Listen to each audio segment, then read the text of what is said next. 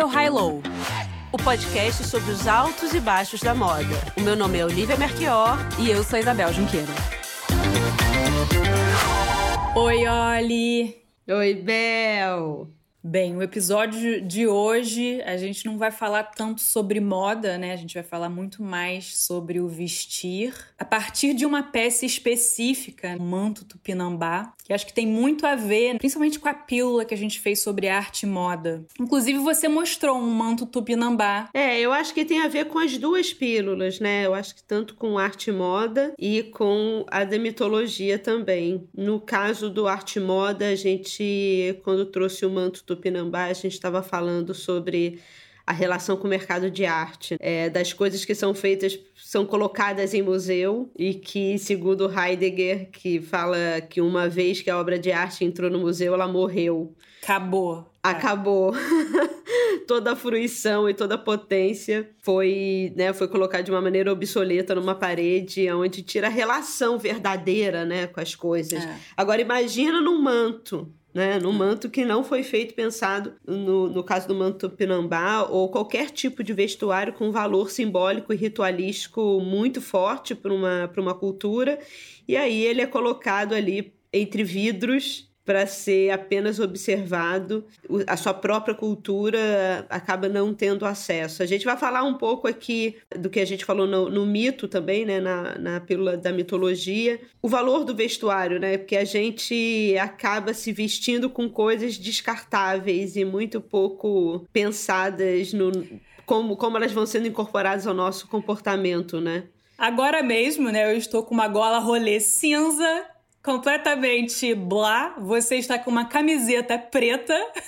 Exatamente, ou né? seja, eu acho zero. Que, eu, acho que até, eu, eu acho até que a gente tem que a gente tem que se empolgar um pouco mais nas gravações, Olivia. É, mas por isso que as pílulas estão aí. É verdade. aí, aí, aí, a gente capricha um pouco mais, né?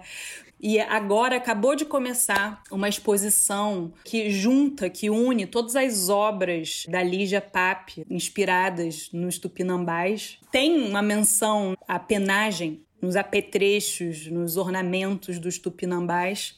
Eles usavam penas de várias aves, mas a principal era a do guará, né, que é um uma pena vermelha alaranjada, assim, bem forte, muito impactante. As vermelhas eram de guarais e as azuis de ararunas. E por acaso, eu encontrei uma amiga aqui de Paris, uma artista, fotógrafa chamada Lívia Melzi, e ela me escreveu falando assim: Isabel, eu queria te mostrar uma série, um trabalho que eu, que eu tô fazendo sobre os mantos tupinambás. E lá fui eu para casa dela e ela me mostrou todo o trabalho dela que ela está fazendo sobre os mantos tupinambás é bem interessante porque ela mostra o, os mantos, em, como ela diz, em várias cenas. Então, desde os museus, então ela visitou todos os museus e é importante a gente ressaltar que só existem seis mantos que se sabe, que a gente sabe, né? Da existência, seis mantos, os seis em instituições europeias, né? No Brasil não tem nenhum. Então ela visitou, documentou. Então o trabalho dela inclui desde as, as fotografias até a troca de e-mail com os curadores. É tenso, assim, não, não é fácil de ter acesso a essas peças mas ela também está em contato né, com a comunidade tupinambá, é, principalmente agora que está concentrada na Serra do Pandeiro, na Bahia. Inclusive, a, Lívia fez a ponte com a gente do High Low com a Célia Tupinambá e com o Casé, não, que são duas lideranças indígenas então vocês vão ver ao longo desse episódio trechos de áudios da Célia Tupinambá e do Casé. A Célia Tupinambá ela é professora, documentarista e ela é presidente da Associação dos Índios Tupinambás da Serra do Pandeiro. Ela tenta, né, ela reconstitui o manto tupinambá, inclusive a Lívia, né, que viu muito mais manto do que ela, o que é surreal, né? Elas trocam muito informação para Célia conseguir reconstituir esses mantos. E o Casé também é uma grande liderança tupinambá. Ele é professor na Universidade Estadual de Santa Cruz. Isso, a Célia, ela tá fazendo uma esse retorno do manto, né? Um, quase é. um, uma tentativa de entender essa função desse manto e a construção dele e trazendo isso como uma garantia da memória tupinambá hoje em dia. E ela está fazendo essa reconstituição das técnicas de tecelagem, uhum. né, das ferramentas utilizadas, né, para entender realmente como que era confeccionado o manto, sem poder usar as mesmas penagens, né, dos, dos, é, dos animais originais. Eu tava, eu tava lendo sobre o Guará e os tupinambás, eles, quando os invasores europeus chegaram, os tupinambás, eles estavam, né, bem na costa do Brasil. Então, eles foram os primeiros a entrar em contato com esses invasores. E o Guará também estava em todo o litoral. E, obviamente, assim como os tupinambás foram dizimados, né? Porque estima-se que existiam 100, mais ou menos em torno de 100 mil tupinambás no século XVI. No século XVII eles já tinham sido exterminados praticamente. E o Guará também. O Guará hoje em dia só existe nas zonas manguezais ali da Amazônia, no litoral, só existe em um lugar que é em Cubatão. Que eu fiquei, eu li uma matéria sobre isso, fiquei chocada. Em Cubatão, que é super poluído, inclusive. É, e aí tem uma fala linda, né, do Casé, onde ele diz ele traz a questão do, do, canibalismo, né, da antropofagia, que a gente vai falar aqui com eles ao longo do, do, do, programa também, mas ele, ele fala sobre o canibalismo do capital, que, que acaba destruindo tudo, né, e se apropriando e comendo as coisas. Só que no caso né, dos tupinambás, a antropofagia é uma outra coisa que é até melhor vocês ouvirem pelas lindas palavras do, do Casé, pela explicação que ele dá.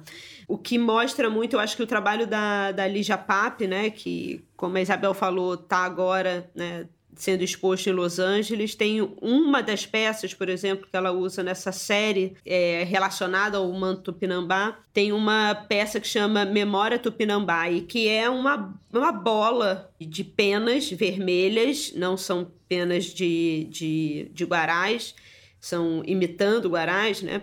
E tem um pé, um pé de plástico ensanguentado que sai dessa bola, né? Então é exatamente como fosse quase uma tentativa de sobrevivência Sugiro uma leitura de um escritor, um intelectual do século XVI chamado Montaigne. E o Montaigne ele tem capítulo dos seus ensaios chamado Sobre os Canibais. E é interessante porque o que está acontecendo nesse momento na Europa é que as cartas do, dos viajantes vão chegando na Europa e vão descrevendo o que está sendo visto aqui. E isso com um olhar. E vão de... construindo o imaginário, é. E vai construindo imaginário, né?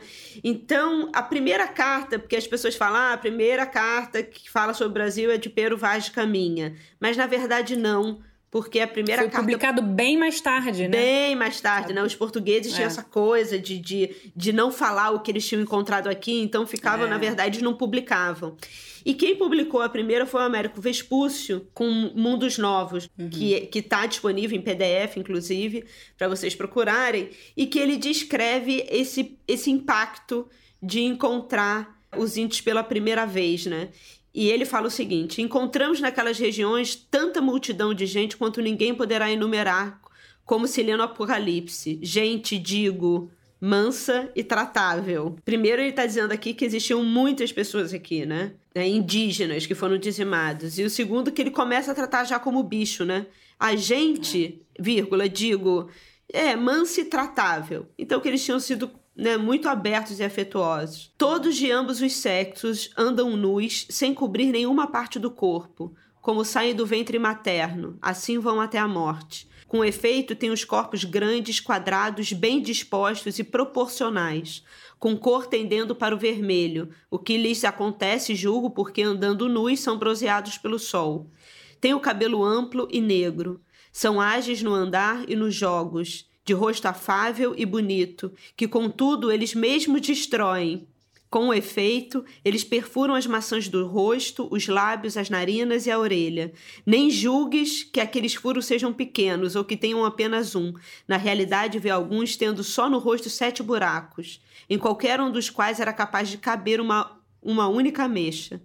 Tapam seus furos com pedras azuis, marmóreas, cristalinas, de alabrasto, belíssima, com ossos branquíssimos e outras coisas elaboradas artisticamente. Bem, e aí no final ele começa a falar, começa a gerar uma ideia de monstruosidade, principalmente pelo fato né, dele dizer que eles comem gente.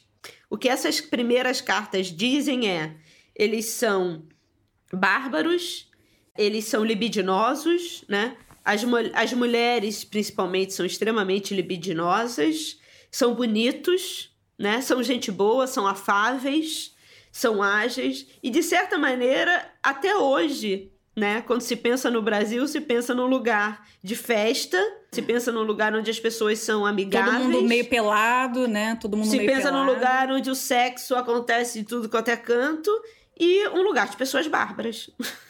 O fato é esse. Então é, é interessante como isso se mantém, né? É, essa coisa se mantém. E aí, o que aconteceu nessa época também, os mantos chegaram Isso. na Europa, é que esse encontro não foram só os mantos que foram trazidos, né? Existe, eu e Bel, a gente sempre eu acho que a gente já falou isso em alguns capítulos, talvez, entre a gente, a gente já falou diversas vezes, de uma festa brasileira em Rouen, Rouen. na França, que aconteceu em 1550 pelos publicitários, entre aspas, da época, que queriam vender suas expedições ao Brasil e queriam levar pessoas e queriam vender os livros que falavam sobre o Brasil. E eles fizeram uma grande festa onde eles trouxeram centenas de índios nas caravelas.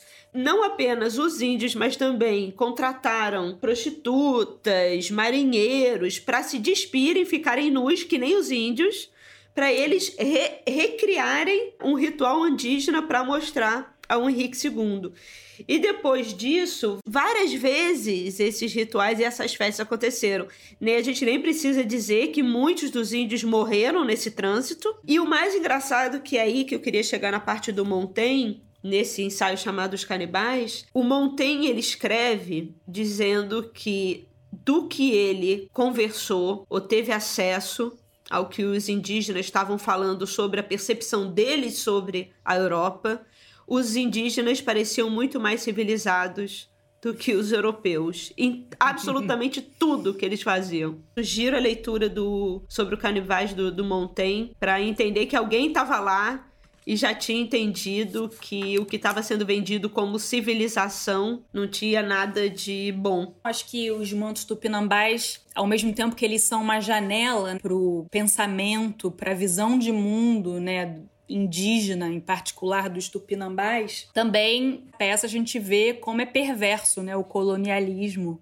Os indígenas ficaram estigmatizados, né, foram dizimados esse tempo todo, e aí eles saqueiam os mantos. E é muito triste né, pensar que hoje a Célia tem que ficar contando com a boa vontade de museus e pesquisadores para conseguir reconstituir, né? Porque tem lacunas no, no saber deles. Não, tem lacunas, é, lacunas que foram dizimadas, né? Apagadas, acho, é. Apagadas completamente. Eu acho que o que a gente falou no modo e mito Obviamente, existe todo o problema acontecendo hoje do, desse novo genocídio indígena que, que anda em curso. Não é só falar sobre se o manto deve voltar ou se o manto não deve voltar, mas é muito mais entender que é uma cultura que foi completamente dizimada e subjugada e, e continua sendo. Então agora vocês vão ouvir a entrevista que eu e a Oli fizemos com a artista Lívia Melzi, permeada aí por trechos de áudio da Célia Tupinambá e do Casé Tupinambá. Bem, então agora a gente está com a artista Lívia Melzi, amiga da Isabel. Entrou pra né? roda. Né? Entrou na roda, né? Minha mais recente amiga também, estamos nos conhecendo agora. E Lívia né, na verdade, vocês se encontraram. Conta como foi esse encontro com a Isabel. Foi Porque um ela me ligou muito... assim, Lívia. Ela foi assim: Olivia, Olivia, a gente vai ter que falar sobre o manto, a gente já tem uma pessoa maravilhosa. Ai, que legal. Ah, foi legal mesmo. Então, eu conheci a Isabel há uns anos no Primoris. É, de arte contemporânea. É, que eu trabalhava lá na época. E a gente se viu super rápido e eu comecei a seguir ela nas redes sociais. Comecei a, a, seguir o programa de vocês. Se encontrou na rua algumas vezes, a gente descobriu que a gente é vizinha. E eu já tava fazendo esse projeto. E teve um momento dele que eu comecei a, a pensar no objeto manto como uma vestimenta social, cultural, tudo aquilo que vocês falam também, né, no programa de vocês. Tem, como vocês têm esse olhar, eu achei interessante conversar com ela, porque não é minha área, e mostrei o projeto todo para ela e a gente conversou. E, e ela eu, ficou maravilhada. É, e eu confesso que assim, eu conhecia, eu já tinha visto imagens de manto tupinambá. A Olivia usou, como a gente falou na introdução, nas nossas pílulas. E, e talvez eu já tenha visto o manto tupinambá do Quebranli, porque né, existem seis.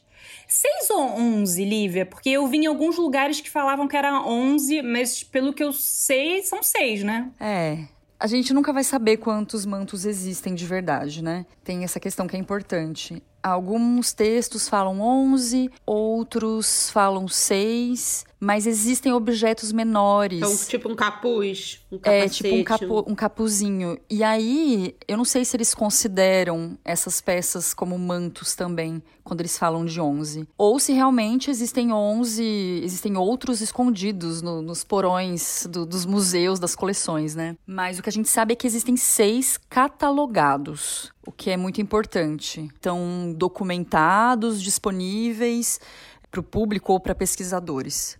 E eles estão em Copenhague. Copenhague, Paris, Bruxelas, Basileia. Basileia e Florença, que tem dois. Mas aí eu queria, na verdade, que você apresentasse né, para o público um pouco de como surgiu esse, esse projeto, o que, que ele é exatamente, né? E qual o caminho que ele está tomando com você na, nessa sua pesquisa.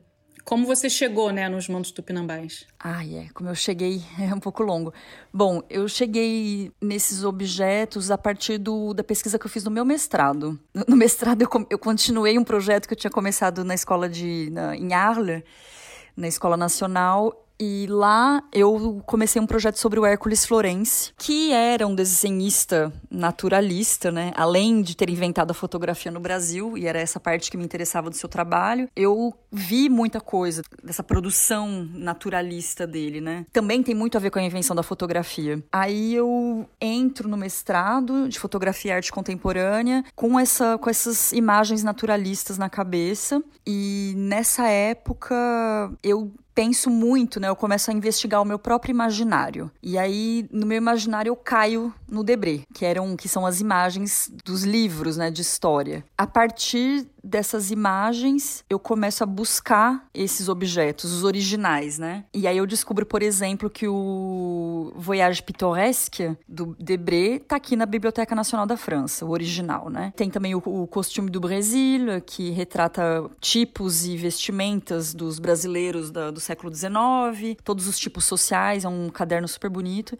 E aí eu começo um trabalho fotográfico, documental, vamos falar assim. Posso falar também do estilo documental, que eu acho que é mais pertinente E aí eu começo a, a pensar nesses objetos que falam dessa ideia do Brasil, né? E com o imaginário, né, do Brasil. É, com esse imaginário que foi construído, que era o que me interessava bastante também. De buscar essas imagens que construíram o Brasil, a nossa ideia de Brasil, a nossa identidade. E aí, quando eu acabo o mestrado, eu encontrei uma menina, por acaso, no Natal, e aí a gente conversou, ela era arquiteta arquiteta e ela me falou dos mantos. E eu fico maluca com esses objetos, né? E aí eu começo uma pesquisa histórica que durou meses até conseguir estabelecer um pouco um protocolo e entender o que, que eu estava buscando, né? O que, que era aquilo. Que foi um processo muito longo, na verdade. E aí eu comecei a escrever para as instituições, descobri onde eles estavam, né? Isso foi interessante também. Levantar todo essa, esse histórico para começar a me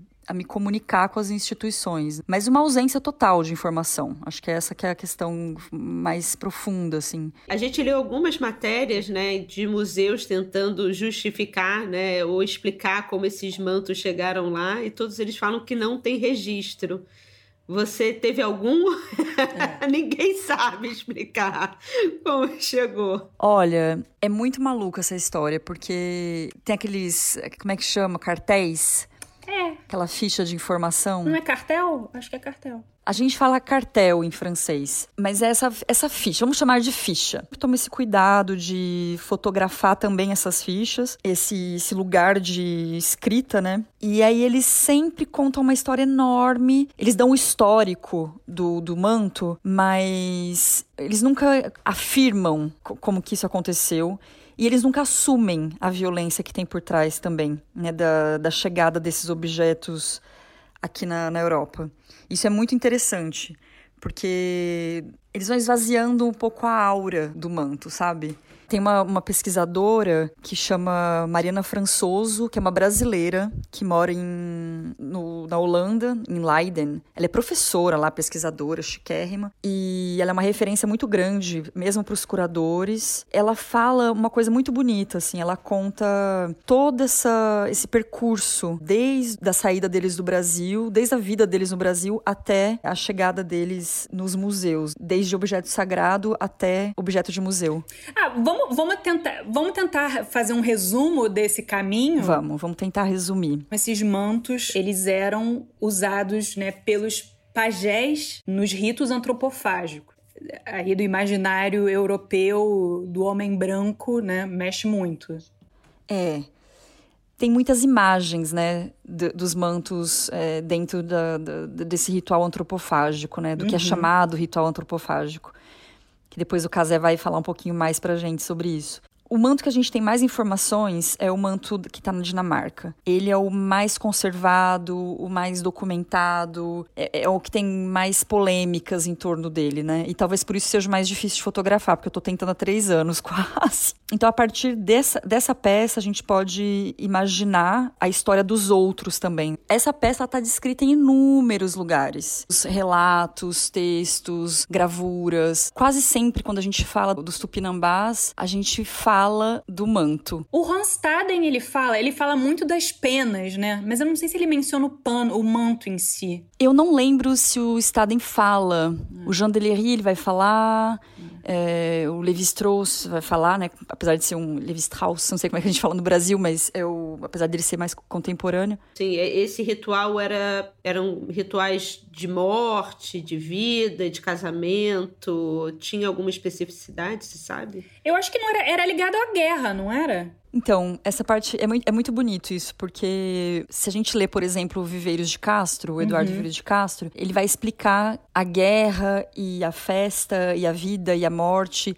Tudo isso tem um, um significado muito diferente para o indígena, né? E para os tupinambás também, obviamente. E aí, o que a gente sabe, através de relatos e de gravuras que foram feitas a partir dos relatos, é que os mantos eram usados nesses rituais importantes, nesses momentos importantes, né? Seja para agradecer o Deus Sol, seja para matar uh, o, o, inimigo ou o amigo, porque tem toda essa questão de, do, do ritual antropofágico que o Casé vai explicar, mas eram nesses momentos de conexão com o divino que o manto entrava na cena, né? Porque ele era o fato de usar o manto permitia essa conexão com o divino e eles eles tinham essa força divina. E aí esses mantos então têm essa esse uso para o indígena, né, de portal, vamos falar assim. Mas obviamente a gente está simplificando muito, né? Eu estou falando de uma forma muito básica, porque eu não sou antropóloga, finalmente a minha área é a arte, né?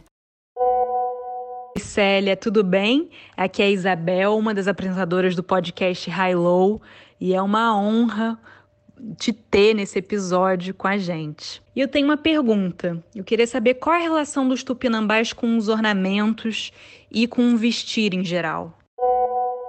Sou Glicéria Jesus da Silva, conhecida como Glicéria Tupinambá ou Célia Tupinambá. Moro na aldeia Tupinambá de Serra do Padeiro, ATI, território Tupinambá de Olivença. Então, Isabel, os adornos, os nossos adereços, nossas roupas, nossas vestes, o vestir, a gente usa no segmento orientado pelos encantados. Para a gente, o que a gente usa, que põe no nosso corpo, é sagrado, vindo da mata.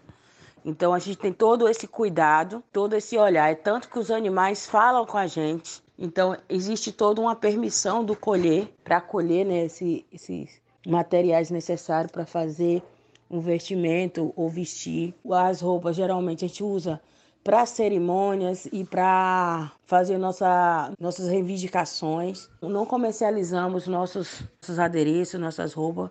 Isso falando especificamente na questão da comunidade do Pinambá de Serra do Padeiro, porque o uso dos nossos materiais são sagrados e orientados pelos encantados. Então é muito sagrado. O que nós comercializamos, o que nós produzimos é, é na questão da agricultura e na produção. Então, quando a gente produz mandioca, farinha, então, isso aí a gente comercializa, a gente trabalha com banana, com frutas. Então, é isso aí, a gente na produção, a gente comercializa onde que tira a nossa renda. Agora, nossos artesanatos, nossas vestes, é tudo sagrado. Para nós, somos materiais sagrados. A gente imagina então essa primeira vida do manto, esse uso pelos indígenas, que é divino, e a partir do momento que, o, que os mantos vêm para a Europa, e eles vêm principalmente pelos cabinets de curiosité, principalmente do Maurício de Nassau, que na época era governador do estado de Pernambuco. Ah, e só lembrando, o gabinete de curiosité são os gabinetes de curiosidades, né? São esses objetos que nas viagens eles pegavam, que não existiam, né? Eram coleções que serviam para mostrar o um mundo novo, né? Então, os viajantes iam embora, viajavam, faziam as expedições. É, e aí, só lembrando, né, para quem também queira ter a, a curiosidade de, de saber que essa história do descobrimento, né, no século XVI, é, era de, uma, de um interesse gigantesco, né? Era, era, é, é, os jantares eram permeados de conversas sobre esses lugares. Isso, é. Sobre esses lugares que estavam sendo invadidos, descobertos, né? Para uns e para outros, né? A definição fica diferente, mas principalmente assim, os relatos de viagem, né? Como Jean Marcel de Carvalho França, né? O historiador, ele fala é, ele, é, essas publicações eram extremamente cobiçadas, eram coisas da alta elite e era muito interessante, era como se fossem histórias né, mágicas de monstros e povos, então realmente isso tinha uma, um interesse muito grande. É, tem até um, um, um, livro que é muito bonito do Ítalo Calvino, que, que chama Cidades Invisíveis, que é exatamente essa lógica, né? Que é o Marco Polo, personagem, que viajava, voltava e aí diante do rei ele contava a história desses lugares incríveis que ele viajou e que não, enfim, que, era, que não existiam, na verdade, né? Os viajantes traziam esses objetos, organizavam em armários, né, em estantes de madeira super bonitas. Inclusive tem o Mark John, que é um artista contemporâneo que usa muito essa, essa mesma lógica. E os mantos eram uma, eles viraram uma peça super cobiçada. E a Mariana fala disso nos textos dela também, a Mariana Françoso. E ela vai contar a diferença também do que que era esse objeto para os indígenas e o que que ele vira quando os europeus chegam. Supõe que eles começaram a produzir esses mantos para trocar. E aí não eram mais objetos usados nos rituais, eram objetos de troca, porque eles percebem que aqui os europeus ficam muito atirados por, pela peça. Eu vi uma, uma palestra que a Célia e o cacique Babal, e eles falam que, assim, vendo as fotos, eles imaginam que alguns desses mantos, pelo, até pelo bom estado dos mantos, tenham sido presentes. Sim, tem essa história que essa já, já faz parte dessa, dessa outra vida do, do manto, né? Então, o manto de Copenhagen, por exemplo, que tem um estado de conservação muito, muito bom, provavelmente foi um presente. Agora, como que ele foi construído, né? Se ele foi usado ou não, a gente não sabe muito bem. Vira uma peça de escambo e aí ele muda, muda o, sentido da peça já, né? Do, do sagrado pro, pro comercial, vamos falar assim. E aí os, os mantos chegam é, na Europa e aí eles entram dentro desse circuito econômico, político, social do, do, dos cabinets de curiosité, das coleções, até eles chegarem na, nos museus. Agora, uma coisa muito interessante que você tinha contado, e depois eu também achei é, em vários sites de museus falando sobre os mantos, que durante um tempo eles foram apresentados como mantos é, mexicanos, astecas, né? De Montezuma. Gente! Olha os apagamentos aí. Não, é, é ficção, né? As pessoas é. vão colocando a fanfic, sua boa vontade. Fanfic. fanfic. É. É, eles começam, eles ganham essa nova essa nova identidade, né? Porque eu acho que eles não sabiam ou não queriam saber, na verdade, nunca saberemos, né? Mas tinha essa questão, eles tiveram essa identidade mexicana pelo menos o manto da, da, de Bruxelas, né? Porque até hoje a ficha do manto de Bruxelas, tá, a identidade do manto tá escrito manto dito Montezuma, né? É, é o nome dele até hoje na ficha.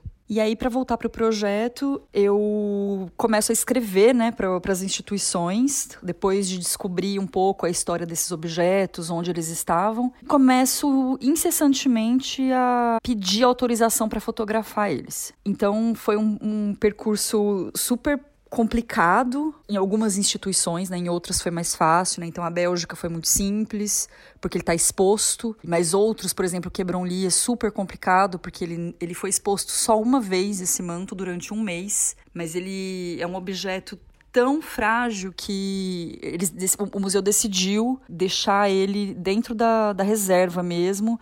E mesmo o dia que eu fui lá fotografar ele, eles colocaram uma luz que eu até retratei numa das minhas imagens, porque era uma enfim, eu não, pude, eu não pude usar nenhuma luz artificial, o que é muito problemático para uma peça tão complexa. Eu usei essa luz que, ele, que o museu fornece, que é uma luz que, enfim, não vai danificar a pluma. E, e aí eu comecei esse processo super longo de fotografar os mantos. Por isso que demorou, tá demorando tanto também o projeto para ele acontecer, o que, é, o que não é necessariamente negativo. Mas eu dependo sempre desse retorno da instituição abrir um espaço né, na, na, agenda deles, e aí tem que ter o curador que está lá, tem sempre um segurança no mínimo, um ou dois, né? No caso do Quebron Lee, foi, é, para mim foi, foi, a experiência mais forte, foi esse manto do, do Lee. É, tinha um segurança comigo na sala, tinha um curador, tinha um outro funcionário, tinha uma outra funcionária, tinha muita gente na sala enquanto eu estava fotografando. Eu fiquei acho que uma hora com o manto no máximo. Esse encontro a sós não aconteceu, na verdade, né? E durante esse processo, é, uma das coisas que eu pedia também para ter acesso, além do objeto em si, são os arquivos, né? Que na verdade é a parte que me interessa mais. Óbvio, encontrar essa peça é um momento muito forte, é uma peça que tem uma energia muito, muito, muito forte. O que é incrível também, porque eu sou super cética e eu realmente você sente um frio na barriga, assim, dá alguma coisa, tem alguma coisa ancestral que tá presente ali ainda, é muito maluco. Eu tive acesso a quase todas as fotografias que foram feitas pelas instituições desde que a fotografia existe e desde que, de que o objeto chegou nessas instituições. Tem coisas assim muito, muito interessantes e, por exemplo, é, o, o Lee, de novo, volto para o Quebron Lee, eles têm uma coleção enorme, eles têm mais de 70 imagens do, do manto Tupinambá que está lá e é muito bonito ver como a evolução da mídia também, né, do, da fotografia, porque você vê as primeiras fotos desse objeto lá no começo começo do século. As placas de vidro, é, as fotografias preto e branco, por contato, depois é, o papel baritado, né, que a gente chama. Aí a gente chega nos anos 80, tem o diapositivo, e aí tem o negativo, tem o negativo preto e branco, depois tem o é, preto e branco, depois você tem o negativo colorido, diapositivo, até chegar em fotos super tecnológicas, né, que são as atuais, né, as contemporâneas todas mostram esse objeto de uma maneira muito científica, né, frontal, enfim, é, é uma análise muito científica do objeto, como, como diz o protocolo, né? Mas é muito interessante quando eu coloco todas essas fotos juntas, dá para ver realmente a evolução da, da fotografia. Tem esse contraste, né, entre essa mobilidade dessa imagem do documento e o objeto em si, que está lá preso, trancado há centenas de anos, né? A gente não sabe quanto tempo, atrás de uma vitrine ou dentro de uma caixa, enquanto os seus arquivos, né, os seus documentos têm essa mobilidade, mesmo a sua imagem, né, tem essa circulação da imagem desse objeto, mas o, o objeto em si tá trancado. É muito interessante quando você falou da, desses objetos, né, que ficam ali no museu, né, parados, guardados, nesse lugar da memória, né, é, desses países. Tem um texto, né, no site da, da Célia que ela diz, também falando sobre o babau, né, ela diz... Babau, ao vestir o manto, ele consegue se camuflar e se sente como fosse uma coruja. A coruja representa para a gente os olhos da noite. Ela é a guardiã da noite, é um símbolo muito forte. Então, primeiro é uma coisa que a gente sempre fala aqui no High Low, do vestir, de fazer com que a gente se torne coisas. Mas isso, no, no, no, caso da mitologia indígena, é muito, muito forte, né? Até muito mais do que a gente que acaba Isso aqui também diz muito sobre o que somos, né? Mas a gente descarta com uma facilidade muito maior. Mas aí depois ela fala da relação do objeto no museu, né? Que ela diz é, é interessante comparar uma obra que está dentro do museu parada e ver a peça tendo a vida e movimento. Nesse caso, ver o manto sendo usado por um membro da comunidade, o cacique, durante o ritual. E ela fala desse estado obsoleto daquele objeto ali parado no vidro, né? Que é quase como se ele tivesse uma vida e essa vida não diria morta, mas está pausada ali porque está completamente estática e fora do seu lugar. É, então, agora falando da Célia, né? Eu acho muito bonito assim esse encontro com a Célia, e mesmo o, o, gesto da Célia em si, porque quando eu penso né, nessas tantas vidas desse objeto, né, lá de 1500, né, dos rituais, das trocas, do cabinet de curiosité, do mercado de arte, do, do museu, todas essas vidas que esse objeto teve depois que ele sai do Brasil, a Célia tá, tá resgatando, fazendo esse, esse manto renascer no Brasil, né? E aí eu encontro a Célia agora, assim, bem agora, três anos depois que eu comecei o projeto, eu encontro ela porque a gente vai fazer uma exposição juntas em Brasília e sobre o manto, do lado da Lígia Pape, inclusive, se tudo der certo. E aí a Célia começa a me a conversar comigo e me contar um pouco, né? A gente começa a conversar sobre o trabalho uma da outra, para tentar entender, né? Eu não conhecia o trabalho dela, não sabia que ela estava fazendo os mantos. E aí eu entro num buraco do mundo da Célia, que é maravilhoso. E aí a Célia realmente ela tem. É, ela está nesse processo de reconstrução do manto. É, eu, eu li um texto da Célia, né? Que a Célia, para os nossos ouvintes que não devem saber, ela só viu um manto tupinambá pela primeira vez em 2018, quando ela foi, quando ela veio para Paris. Isso. Né, para participar de uma exposição ela foi convidada para vir aqui para Paris. Ela pediu para ver o objeto. Eu acho que ela deu uma palestra, inclusive, no Quebrão Lee. Ela participou de uma desse colóquio. E aí ela encontra esse objeto, né? Ela pede para ver o, o, o, manto. Eles deixam ela ver o manto. Ela tem esse encontro que foi super forte para ela. E, inclusive, eu pedi até para ela, na época que ela me contou isso, eu falei: você não tem nenhuma foto? E parece que alguém gravou é, essa, esse encontro, mas ela mesma, eu acho que ela não tem nenhuma foto eu fiquei muito impressionada, assim, que ela não, é, que ela não registrou, né, que ela não ficou nessa fúria do, de registrar esse encontro. Mas, obviamente, foi super profundo. E eu acho que já era um, um movimento que estava acontecendo, um movimento interior dela que já estava acontecendo, né? Da, dessa observação desse objeto, né? Observação profunda desse objeto, do senso desse objeto, né? desse, desse manto. E, e aí o que ela me conta, nossa conversa começa a ficar é, muito interessante, principalmente para mim, porque ela começa a me contar esses encontros que ela teve com esses objetos, né? Então eu percebo, eu começo a perceber que a, o renascimento do manto, o reaparecimento do manto no, no Brasil, ele tem muito a ver com a imagem. Porque né, a, a Célia ela encontra uma, uma mulher em 2008 que uma antropóloga é, a Patrícia Navarro. vai mostrar para ela é, umas transparências com essas imagens, né, desses mantos. Provavelmente alguma dessas imagens que eu cruzei que eu tenho também é, no meu arquivo, porque eu tenho todas as imagens do, do, das, institu do, das instituições, dos museus.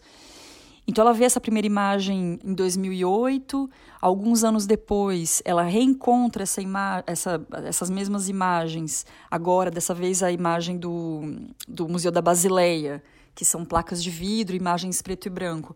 Ela reencontra isso e aí ela guarda de novo essa, essa memória, né? E aí até que em 2018 ela tem esse encontro com o manto, né? O verdadeiro manto, né? o, o objeto em si que também no final vira uma memória, vira uma imagem na cabeça dela. E a partir desses encontros com a imagem, mais outros encontros que ela faz, né, com ela, porque ela começa a pesquisar e perguntar para os mais antigos, né, eu, como, como que era esse objeto, qual era a memória que o povo guardava desse objeto. E óbvio, tem a questão da, do que esse objeto representa e a questão da luta. Aí ela vai começar a fazer o objeto de novo. Oi, Célia, tudo bem? Quem está falando é Olha do Hello Podcast. E apesar de ter muitas perguntas, Infelizmente, eu vou ter que me ater aqui a uma delas. E eu gostaria de ouvir de você o que, que significa um manto para você, para os tupinambás, e também o que o retorno desse manto pode ajudar nos conflitos atuais que vocês enfrentam. O manto tupinambá para nós é sagrado. Segundo a informação que eu tenho do, do meu sonho, que foi um presente do céu para a terra. É um presente dado aos encantados, para os pajés. As magés também pode usar no caso as mulheres, né, tem esse controle sobre essa questão do mundo espiritual, desse outro céu. Ele faz a ligação entre o céu e a terra e a harmonia com a natureza. Também é fundamental para o uso da cura, da, da festividade e de se tornar a natureza. Então ele, ele é uma espécie de, de comprimento que você e a, e, e a natureza se unem. O retorno do manto, isso quer dizer para mim como foi visto no meu sonho, fazer de novo o brilho do céu brilhar de novo na terra. Porque o manto foi tirado de cena, né? foi tirado de movimento, foi tirado dos portadores. Quando a gente torna o manto, então traz essa ligação entre o céu e a terra, cabendo a gente fazer ela brilhar. E isso é muito importante para a luta do, do povo do Pinambá, porque resgatar e saber que os fazeres, a trama, o jeito, o gestual todo não estava perdido, está aqui dentro da comunidade, nas nossas memórias dos mais velhos, né, nossas bibliotecas vivas, né? Os nossos guardiões, os nossos anciões, né, é que detém esse saber. E a gente não tinha despertado para isso. Quando eu tenho acesso, contato com o manto visível, né? Então eu me tocou muito e o manto tinha algo a me dizer quando a gente retorna, a gente vai resolver já um conflito já, porque ele Cacique Babal recebeu o título de doutor honoris causa e ia fazer a graduação para colar, então eles iam vestir ele é reconhecido o conhecimento indígena, mas não era autorizado dentro da universidade ele ser colado grau com, a, com as vestimentas, com a cultura, da cultura e sim teria que vestir o, a beca, o rabelo, tudo. Então eu tive a ideia de fazer o manto, confeccionar o manto, justamente para ter essa força política né, que, que o manto tem. E ia ter uma grande visibilidade para mostrar né, que, que a cultura é forte, a cultura é presente, está reconhecendo o conhecimento indígena. E a universidade ainda quer que as pessoas tenham o mesmo pensamento, o mesmo modo, é reconhecido o conhecimento, mas não é permitido o indivíduo estar lá presente. E aí a ideia era fazer um corredor com os indígenas, todos vestidos, trajados com a cultura, e aí né, e colocar o manto nele. Só que aí, com a pandemia, não foi possível fazer a, esse evento. Mas teve outra repercussão que foi a Universidade do Recôncavo Baiano, através de Jurema e Felipe Milanês, que abriu um projeto um outro céu e o qual gariou vários artistas indígenas, né, para apresentar suas artes e meu manto foi foi selecionado e ele já foi para o um mapa um mapa de conflito, que é o um mapa que mostra a arte e a guerra. E aí vai mostrar o mapa de conflito que existe sobre os territórios, sobre os povos indígenas, os conflitos. Então o mapa já vem com essa potência de dar visibilidade à luta dos povos a luta do território. Então ele é, vem com uma força muito presente e maior. Então ele traz uma potência, ele é a personalidade, o manto tem uma personalidade. E isso nos fortalece muito mais. E o portador dele também. Quando eu falo da luta, né, que eu falei dessa, dessa luta, é, na verdade, essa luta é a luta da terra, né? Essa briga, essa pelo direito da, do território deles, né? E, eu acho que é isso também que é muito bonito, como que, uh, como que a imagem atravessa esse processo da Célia, o lugar que ela se posiciona como mulher indígena, como ela observa esse objeto, como que ela é, resgata a memória desse objeto, não só a memória dela individual, mas a memória coletiva, porque ela vai conversar com a comunidade, com os, com os mais velhos, ela vai entender uh, o que, que é esse objeto, que ela, óbvio, ela conhecia, ela já tinha ouvido falar, mas o, o, detalhes, né? E aí ela começa a entender as tramas para a construção desse objeto. E ela começa a fazer paralelos também, porque ela, ela entende que, por exemplo, o para fazer a trama do que segura as penas, né? Era, era o mesmo ponto de uma outra rede. E aí ela começa assim aos poucos entender. É tudo pensado, né? Então assim, tudo ritualizado, né? Então se a gente pensa no ritual antropofágico que o Casé fala de uma forma maravilhosa, tudo ali tem um porquê. E o renascimento do manto, né, esse manto contemporâneo, vamos falar assim, ele, então ele tá ligado com a questão da, da terra, né? Então a, a Célia, além de observar, refazer e pesquisar esse objeto, tanto é, na técnica, mas também quanto na, na afetividade, ele também tem a ver com a luta atual, que não é tão atual, mas que também está presente até hoje, né? Então, o manto, por exemplo, os, os mantos que estão nos museus, eles têm plumas vermelhas, eles são feitos de, não sei, dois ou três pássaros, né? O, o guará é o principal, mas ela me explicou é, que, que o vermelho tem mais a ver com a questão da festa e da guerra que a gente conversou antes, né? Que, que se misturam, mas dessa questão da festividade. E os mantos que ela está fazendo hoje são mais é, são com penas com plumas marrons, amarelas, ocres. E aí tem outra coisa, tem outro significado que é o significado da terra. Né? São mantos que vão ter um, um, um lugar espiritual dentro da luta da terra que está acontecendo agora. Então isso eu acho fenomenal, assim, como que a história que essa peça tá, tá tomando, né? O lugar que ela tá, que ela tá, como ela tá renascendo, é muito bonito. E aí entra o Babal, que, que é o, o irmão da Célia. O primeiro manto foi feito para ele, né? Então o Babal tá, ele, ele recebe esse primeiro manto, ele é um cacique, né? então ele também tem um lugar social ali muito bonito. Inclusive, só um parênteses, eu acho muito bonito que a Célia fala é, pajé e magé. Era um termo que eu nunca tinha ouvido. Ela sempre fala do. A, o próximo manto é para uma magé. É para uma magé. Eu acho muito bonito isso. Lívia, quando a gente teve juntas, você me lembrou de uma imagem que eu acho que eu vi na época, mas que eu já tinha esquecido completamente. Que é uma imagem muito reveladora de duas tupinambás. Não, é, era uma mulher e um homem, né? A dona Nivalda, que foi uma grande liderança, e eu não lembro quem era a outra pessoa, mas eles estão na exposição do redescobrimento em 2000, que é quando um dos mantos tupinambás da Dinamarca volta para o Brasil, né, depois de séculos, e é apresentado nessa exposição. E essa imagem triste, né, dos tupinambás olhando dentro de uma vitrine, né, de nitrogênio, né, que você tinha me falado para conservação. E nessa época teve depois disso um movimento para tentar repatriar né, o manto. E pelo que eu entendi, não é mais o caso, nem é tão importante para eles ter aqui. Assim, eles, eles querem ter acesso quando eles quiserem nos museus europeus, mas que pelo menos conseguem conservar. Mas para eles, é, pelo que eu senti, é muito mais importante saber reconstituir agora o manto do que trazer de volta esses mantos de cinco, seis séculos atrás.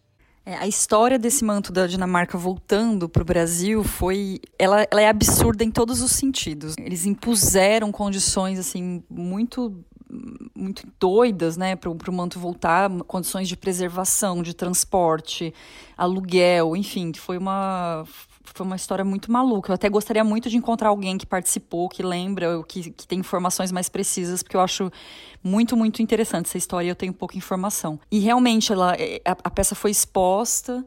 A dona Nivalda vai, é, que na época era uma líder também, ela vai encontrar, ela é convidada aí nessa exposição ela vai. A história que o Casé me contou, da Anivalda, ela chega na porta, acho que foi na Oca, em São Paulo, a exposição, e ela anda direto, assim, ela, ela vai direto andando em direção ao manto. E isso eu achei muito maluco, como se realmente ela, ela, ela, ela vê o manto de muito longe, ou ela sente, e ela vai diretamente no manto. E aí tem essa foto que foi que, que saiu na, na, capa da Ilustrada, que é muito triste, né? Que são esses dois indígenas que tupinambás que estão diante desse objeto, que é o talvez o símbolo de poder, identidade e força mais forte que eles têm e que está atrás de uma vitrine, que não pertence mais a eles e que eles nunca viram, na verdade, né? Que eles só ouviram falar, eles têm só essa memória coletiva, né? Material. Na época, eles fazem um pedido de repatriação, que eu acho que é um assunto muito maluco, muito grande grande, muito complicado, porque pela experiência que eu tive, eu acho quase impossível pensar numa repatriação desses objetos. E eu também não sei se é interessante eu acho que tem muita coisa que, eu, que me escapa ainda dessa, desse, desse assunto. Quem tem que saber isso é eles, né, na verdade. Acho que é eles que têm que dar essa resposta, não a gente.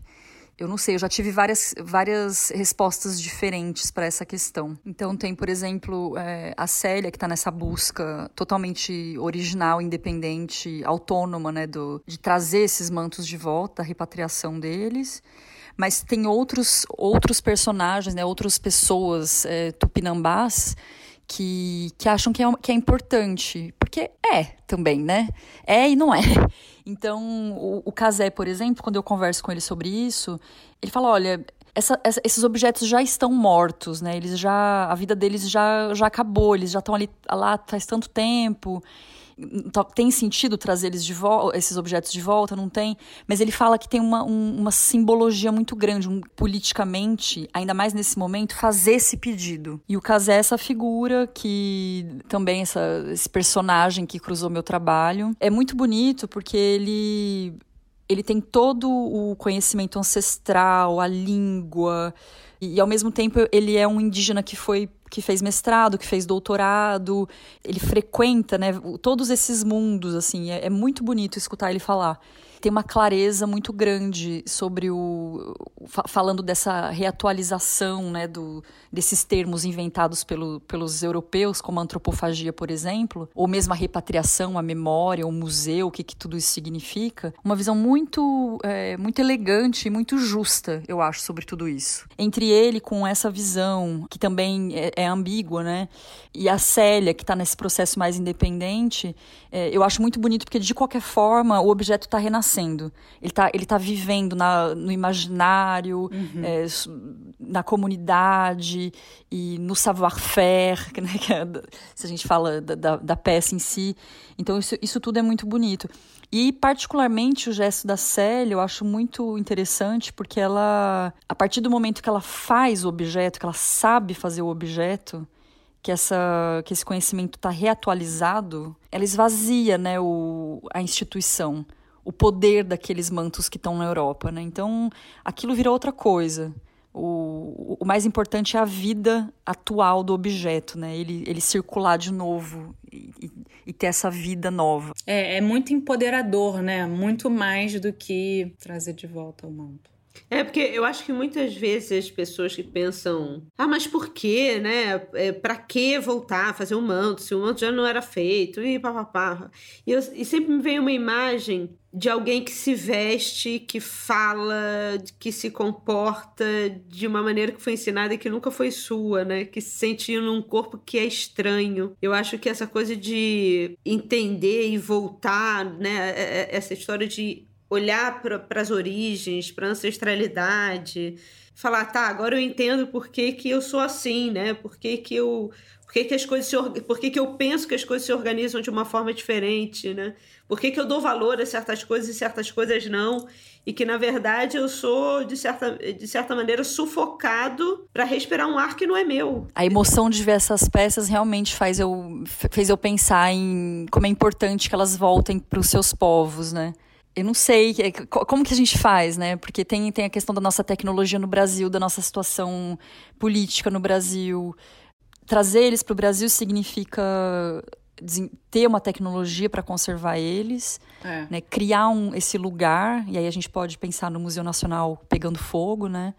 criar esse lugar que pode receber, que tem tecnologia, que tem é, estrutura para receber e para conservar e para é. continuar escrevendo a história desse objeto é, dentro desse contexto museal. E, por outro lado, tudo isso também é europeu. Tudo isso é uma forma de escrever a história que também é europeia. Né? Será que um indígena ele precisa guardar uma peça de pluma para ele entender a própria história? Será que ele precisa conservar alguma coisa durante centenas e centenas de anos para construir a própria narrativa, a própria subjetividade, a própria história?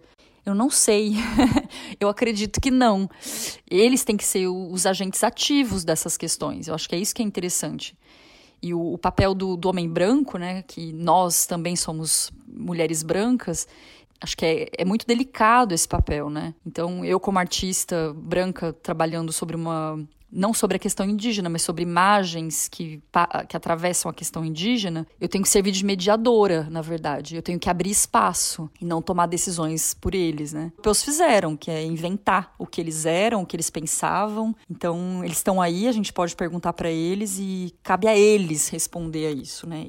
É, é, é, eu acho que é isso também, eu concordo. Ou deix, deixar voltar, deix, apodrecer. É, deixar, deixar ele voltar e, e, e, morrer e terminar a vida dele, o ciclo dele, né? O que a gente falou muito para quem, né, não todo mundo aqui esteve na aula sobre mitologia, que a gente falou um pouco desses aspectos do, dos rituais, Lívia. A gente trouxe uma antropóloga, né, o texto de uma antropóloga chamada Araci Lopes da Silva, diz o seguinte, que a vivência cotidiana, né, das coisas que orientam, que dão sentido, que permitem inter interpretar acontecimentos e ponderar decisões nos indígenas, são de modo sintético expressas com clareza, exemplar através da linguagem altamente simbólica da dramaturgia dos rituais. Música, gestualidade, estereotipada, mas sempre criadora, ornamentos corporais mais ou menos exuberantes, Outros recursos permitem o contato com outras dimensões cósmicas que aquela habitualmente ocupada pelo, pelos humanos e com momentos outros de mundo e do processo da vida e também da morte. E aí ela diz que nos rituais indígenas as coisas efetivamente acontecem.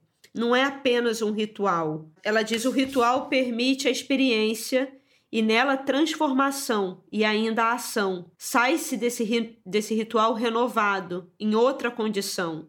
Em muitas sociedades indígenas, o ritual é o momento mesmo da inserção da humanidade no universo mais amplo. É o lugar mesmo da confluência e da presença concomitante do sobrenatural, da natureza e da humanidade. E, por outro lado, da reafirmação dos laços de solidariedade interna, da troca recíproca, da expressão concreta da dimensão econômica dos ritos através da redistribuição e partilhas, por exemplo, de alimentos. Então, assim, é uma coisa, é, né, é uma coisa de realmente dar significado para aquilo que para o seu mundo. Nossa, lindo. Kazé, ele. O pouco que eu conversei com ele, ele me, colo... ele me coloca em contato, né? Me colocou em contato com, com essa questão é, coletiva, né, com, essa, com a ideia coletiva é, indígena. E se a gente pensa na antropofagia também, é, isso entra completamente, porque para o indígena a, não tem hierarquia entre ele e a natureza. Né? Isso é muito, isso muda tudo.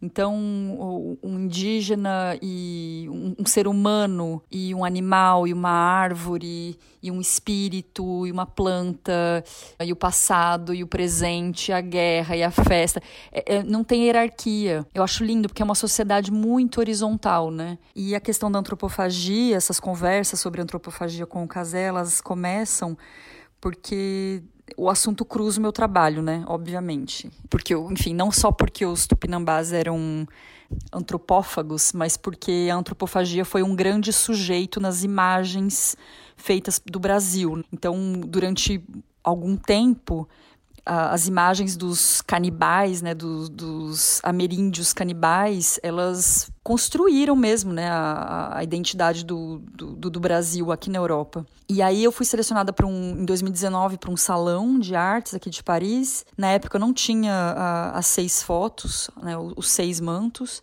Como o público era francês, é, eu decidi cruzar, fazer uma instalação da minha pesquisa com a Art de la Table française. E foi aí que eu comecei a, a pensar sobre antropofagia e aí o Casé entra na história. Na minha obra, essa, essa história entra a partir de uma imagem que eu mostrei para Bel, inclusive.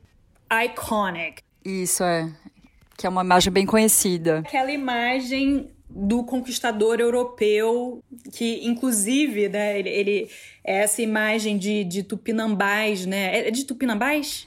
Sim. Mas se você for ver, assim, até a forma física dos personagens, inclusive os índios, né, os indígenas, é com padrão europeu de beleza, de proporção, entendeu? É, é, é inacreditável. Eles têm corpos gregos, né? Então, é. não foi o Hans Staden que. Não foi baseado no, nos escritos do, do Hans Staden que ele fez essa gravura?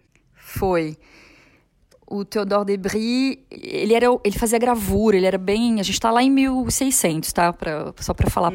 para atualizar as pessoas, né, para dar um tempo. A gente está lá em 1600 e tem esse personagem, esse Theodore Debris, e ele era muito famoso, ele fazia gravuras, era um artista. Ele tem uma coleção de livros, porque é isso, né? Ele está trabalhando e criando imagens numa época que a América está sendo invadida e as primeiras imagens da América estão chegando na Europa. E aí ele constrói uma série de imagens que mostra o, os povos né, da, da, da, região que hoje a gente chama Brasil, né? Dentro dessa série tem, acho que seis, seis ou oito é, gravuras que, na verdade, mostra todo o ritual antropofágico, né? Da guerra até, a, até o churrasco final que eles fazem. E, e eu uso uma dessas imagens, que é uma imagem que é muito conhecida, até para os franceses, né? Essa imagem que faz quer dizer, até para os franceses, né? Para a gente, a gente conhece muito essa imagem, mas na França eles também conhecem muito essa imagem. Ela também faz parte desse imaginário, dessa iconografia dos franceses, né? Do, do Novo Mundo. E ele usa realmente eh, vários relatos. Ele começa a pesquisar e ele cria essas gravuras a partir de relatos de viajantes, de, uhum. de expedições, de jesuítas. E aí tem a história do, do Staden, que é, que é esse alemão, que morou também com os tupinambás e ele volta para a Europa e ele que vai contar essa história que vai que depois tem um livro, né? É, ele vai contar a história desse francês, esse episódio desse francês que foi devorado a escolha dessa imagem ela se dá também pelo, pelo valor político que ela tem, né? Porque essa imagem ela, ela é icônica, mas também porque ela autorizou uma chacina enorme, né? Ela teve um uso político enorme. Então, eh, ela chega, chega essa série de imagens desses homens é, nus, canibais, que não acreditavam em Deus, que é, não tinham um só parceiro, né, que, que, que, viviam na poligamia. Então, tudo isso, essas imagens, elas autorizam, como eu vou falar, uma opinião pública de, de massacre, né? Então, isso autoriza o massacre, a escravidão e a exterminação desses povos. Então, essa imagem. É, ela, ela, ela, é muito profunda, ela é muito problemática.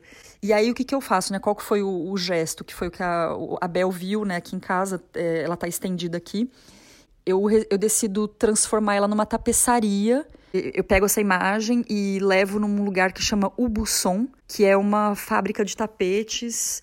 Eles faziam, eles são muito famosos por isso, os tapetes dos reis. Então tem uma coisa muito nobre, né? Tudo muito nobre.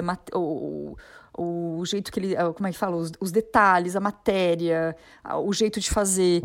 E aí tem essa questão de aumentar essa imagem, já porque ela é uma gravura pequena, relativamente pequena, e eu mando fazer uma tapeçaria gigantesca para mostrar também a complexidade do ritual antropofágico, porque aí eu estou cruzando, na minha peça eu cruzo essa, essa tapeçaria, ela faz parte de uma instalação que tem uma mesa de jantar e, enfim, com todos os, os objetos da Art de la Table Française, e aí a ideia é entender como o ritual antropofágico, que foi tão simplificado para justificar esse massacre, ele é tão elaborado e tão raffiné quanto os códigos de mesa da França, né? Quanto a culinária francesa. É, e que na verdade trocou, né? Porque a gente até no início aqui do capítulo, né? A gente estava falando de Rouen quando os índios começam a ser levados para os festivais, né? Para mostrar para o Henrique II aquela, aquela loucura que não acontece só uma vez, acontece de forma recorrente. E que, na verdade, é, é, no, no primeiro, né, tinha essa construção do bom selvagem olha, eles são selvagens, mas olha como eles são legais, né? Eles estão aqui com a gente. Não, né? é, vai, vai animalizando, né? Exatamente. É, porque eles começam a precisar dessa mão de obra. E aí, por isso que essa, essa imagem do, do indígena também vai mudando nas narrativas. E muda depois também com a chegada do, dos negros, né? Do, dos africanos. É. eu acho bem interessante porque é, tanto, tanto os mantos quanto uh, essas imagens, os mantos tupinambás, quanto as imagens que foram construídas pelos europeus, que ainda fazem parte do nosso imaginário, que a gente tem aí presidente da República falando essas, esses absurdos. Para mim, né, como eu, o, o meu território é arte, é, são, é meu material de pesquisa, né? São, é, é, é, questionar essas imagens e mais do que questionar essas imagens, é entender o que, que elas falam para a gente hoje.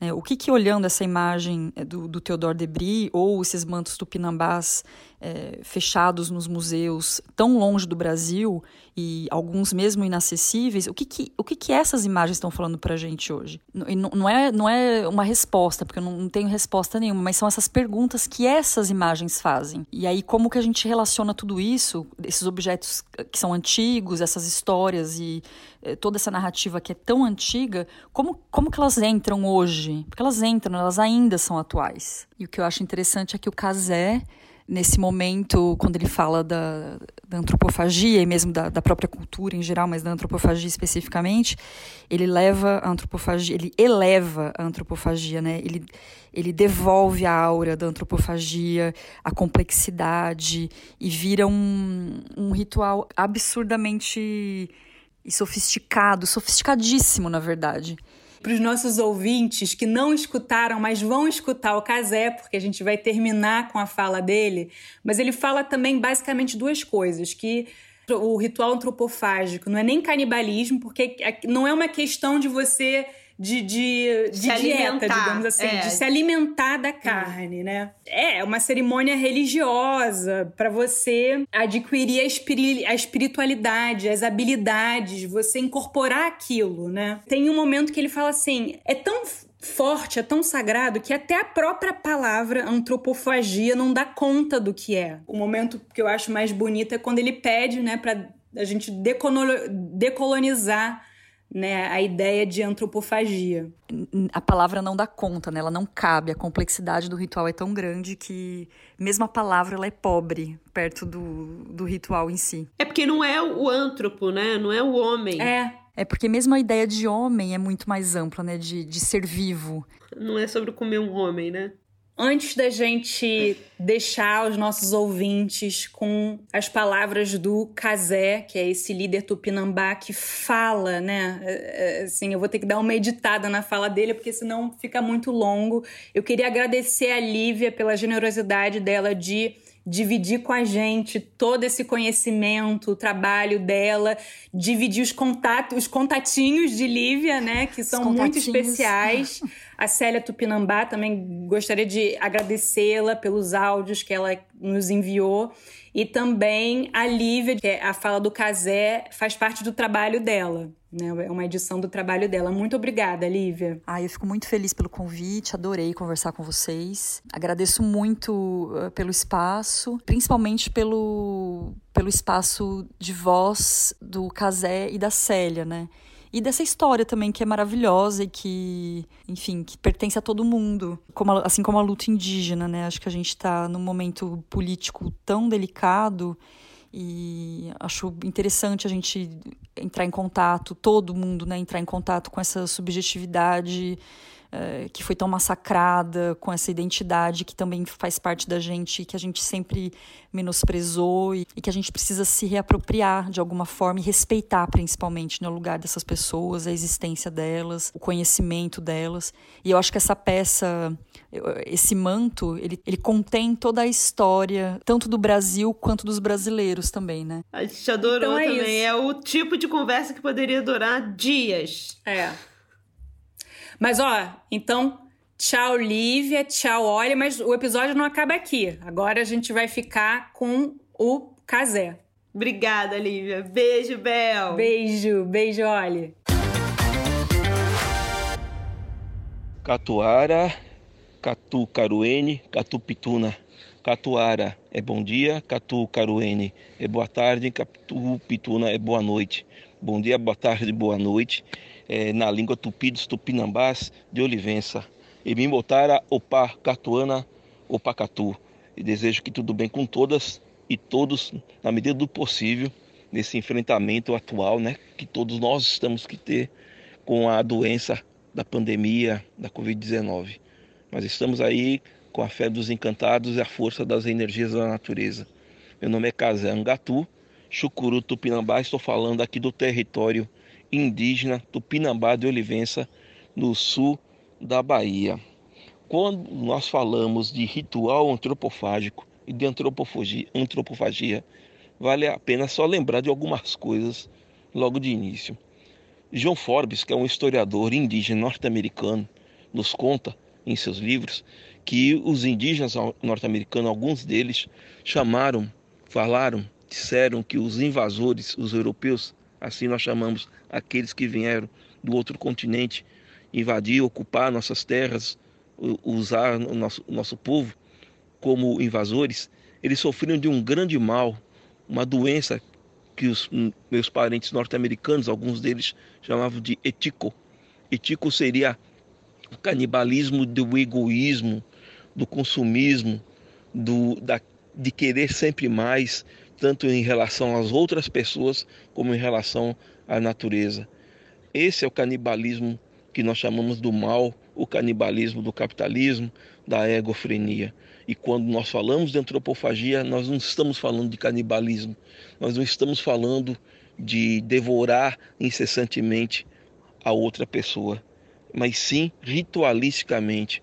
O ritual antropofágico, contam os mais antigos daqui do nosso território, ele era feito é, num momento para fortalecimento do espírito do outro, né? Quando os invasores chegaram, e nós estamos aqui falando na beira de um mar, onde o mar encontra o céu, onde o céu encontra o mar, para nós, esses, essas caravelas que chegaram eram borboletas vindas do céu trazendo seres bons. Mas o que eles se demonstraram? Pessoas com doença, com esse etico, com uma fome cruel de devorar tudo que vinha pela frente. E logo nós o decretamos, ou eles nos decretaram como inimigos. E quando a gente fala de ritual antropofágico, não estamos falando de europeus, não estamos falando dessa esse tipo de gente. Era um ritual que nós, os tupinambás, os aimorés e outros povos possuíam de devorar o guerreiro de outro povo ou de outra família nas guerras que existiam entre nós mesmos, se é que nós podemos chamar isso de guerras, né? As lutas que existiam entre os meus parentes ancestrais, o aquele que fosse preso, não, preso não no sentido da prisão, de tranca, trancafiar alguém, aquele que fosse levado para a aldeia na, na luta que ele foi derrotado, ele seria incorporado, incorporado pela, pela aldeia, pela comunidade. Por isso que ele ficava, às vezes, um ano, dois anos, três anos, bebia, comia, caçava. Ele era incorporado pela aldeia, né, pela comunidade. Ele tinha e, e tinha relações até com as cunhãs, com as mulheres, e tinha filhos na própria comunidade. E depois de um certo tempo, incorporado à comunidade, sendo merecedor de ser devorado antropofagicamente, devorado espiritualmente, ele era encantado. Ao ser encantado, o seu corpo, ele era feito como fosse a morte, mas não seria a morte, né? Seria a morte física, mas não a morte espiritual. Ele era encantado e seu corpo era devorado ritualisticamente, antropofagicamente. Os mais antigos dizem que isso não era um canibalismo, nunca foi um canibalismo, porque não se devorava o outro por um sentimento de vingança, não se devorava o outro para saciar a fome, não se devorava o outro com a tentativa de liquidar o inimigo. Por isso que não é canibalismo. Até porque um corpo humano não daria para alimentar, nutrir uma aldeia, uma comunidade toda, não é isso? Por isso que o ritual antropofágico era em respeito ao outro que seria devorado e seu corpo e sua angá, sua alma, seria incorporado ao nosso corpo, à nossa angá, à nossa alma, Por isso que ele seria encantado. Os mais antigos nos contam assim: o ritual antropofágico era um ritual de respeito ao outro e não de desrespeito. Era um ritual de incorporação da carne e da alma da Angar. Era um ritual de respeito ao outro considerado como guerreiro. É a mesma relação que nós temos com a mata, com, com o mar, com a pesca. Nós não vamos pescar, nós não vamos caçar, nós não vamos retirar da mata de uma forma que mate a mata, que mate toda a caça, que mate toda a pesca. Nós só vamos retirar com muito respeito, pedindo, pedindo a licença às encantadas das águas, pedindo as, a licença às encantadas das águas do rio, pedindo a licença às encantadas da, da mata, as caiporas, a jurema. Nós vamos pegar aquilo que é necessário para a nossa vivência, para a nossa existência.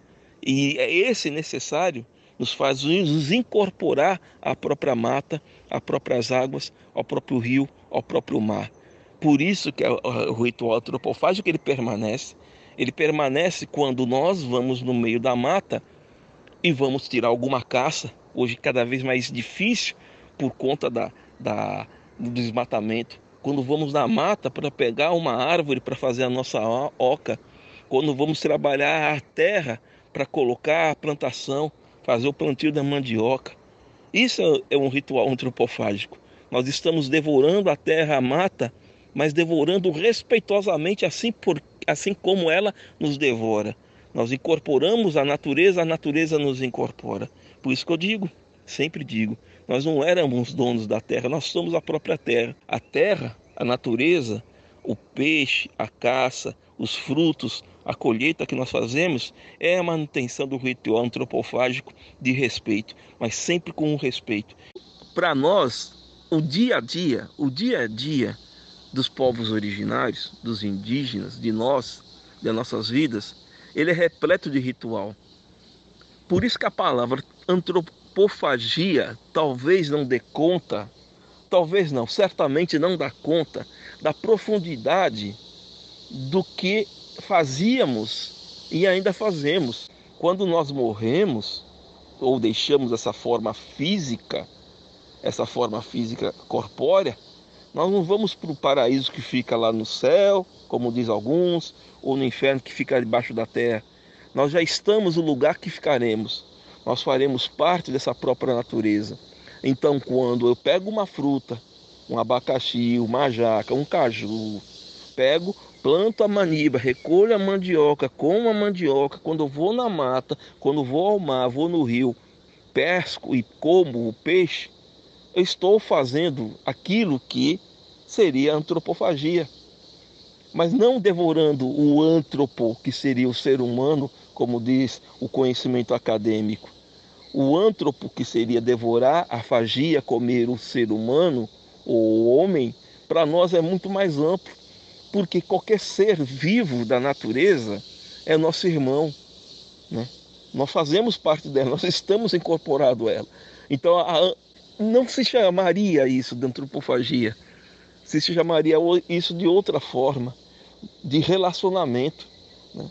Então, quando eu falo de devorar, não falo de devorar no sentido de saciar uma fome. Quando eu falo de devorar, é de incorporar incorporar o outro, e esse outro ou essa outra não é só o ser humano nessa forma física humana. São os seres viventes da, das águas, do rio e da mata, a Jurema sagrada, a Janaína do mar, a Iara dos rios. Uma, quando, quando muita gente pergunta, Casé, quando os índios andam, vocês andam pela mata, vocês olham para o chão. Nós não queremos ferir uma formiga porque ela é nossa irmã, um pé de árvore é nosso irmão, né? é uma árvore, um fruto dela, uma sombra, faz parte da nossa encantaria. Quando nós deixarmos essa forma física, seremos parte dessa natureza em outras formas físicas, espiritualmente, com a angar, com a alma. Por isso, o nosso sentido de antropofagia é muito mais profundo do que a própria palavra antropofagia significa pensando agora academicamente, eu estou propondo uma decolonização dessa palavra antropofagia. Ela não dá conta do que seria, o que foi o ritual que nossos parentes faziam ao devorar o outro guerreiro ou outra guerreira, né? de, de, de vez em quando a própria família que está em disputa não faz, não faz, não dá conta, não, não dá profundidade dessa dimensão desse ritual que nós fazíamos e que fazemos ainda hoje, quando nós vamos para a mata ou vamos para o mar, vamos para o rio pegar um peixe, pegar uma árvore para fazer uma oca ou plantar uma maniba para recolher a mandioca, pegar um abacaxi. Essa é o sentido profundo daquilo que se chama de antropofagia. Melhor seria assim. É, é por isso que a gente canta assim. Ha, re, a, re, a, re, a, re, a, re. Ha, re, a, re, a, re, a, re, a, re. Tupinambá, Ecoe, Geará, Ecoe, Ijecaru. Ah, rei, ah, rei, ah, rei, ah, rei, ah, rei. Ah, rei, ah, rei, ah, rei, ah, rei, ah, rei. Tupinambá vai te pegar, vai te comer. Tupinambá vai te pegar, vai te comer. Ah, rei, ah, rei, ah, rei, ah, rei, ah, rei. Ah, rei, ah, rei, ah, rei, ah, rei, ah, rei. Tupinambá, Ecoe, Geará, Ecoe, Ijecaru. Aere, Ainte. É essa antropofagia profunda que nós falamos, que nós vivenciamos ainda cotidianamente no nosso dia a dia.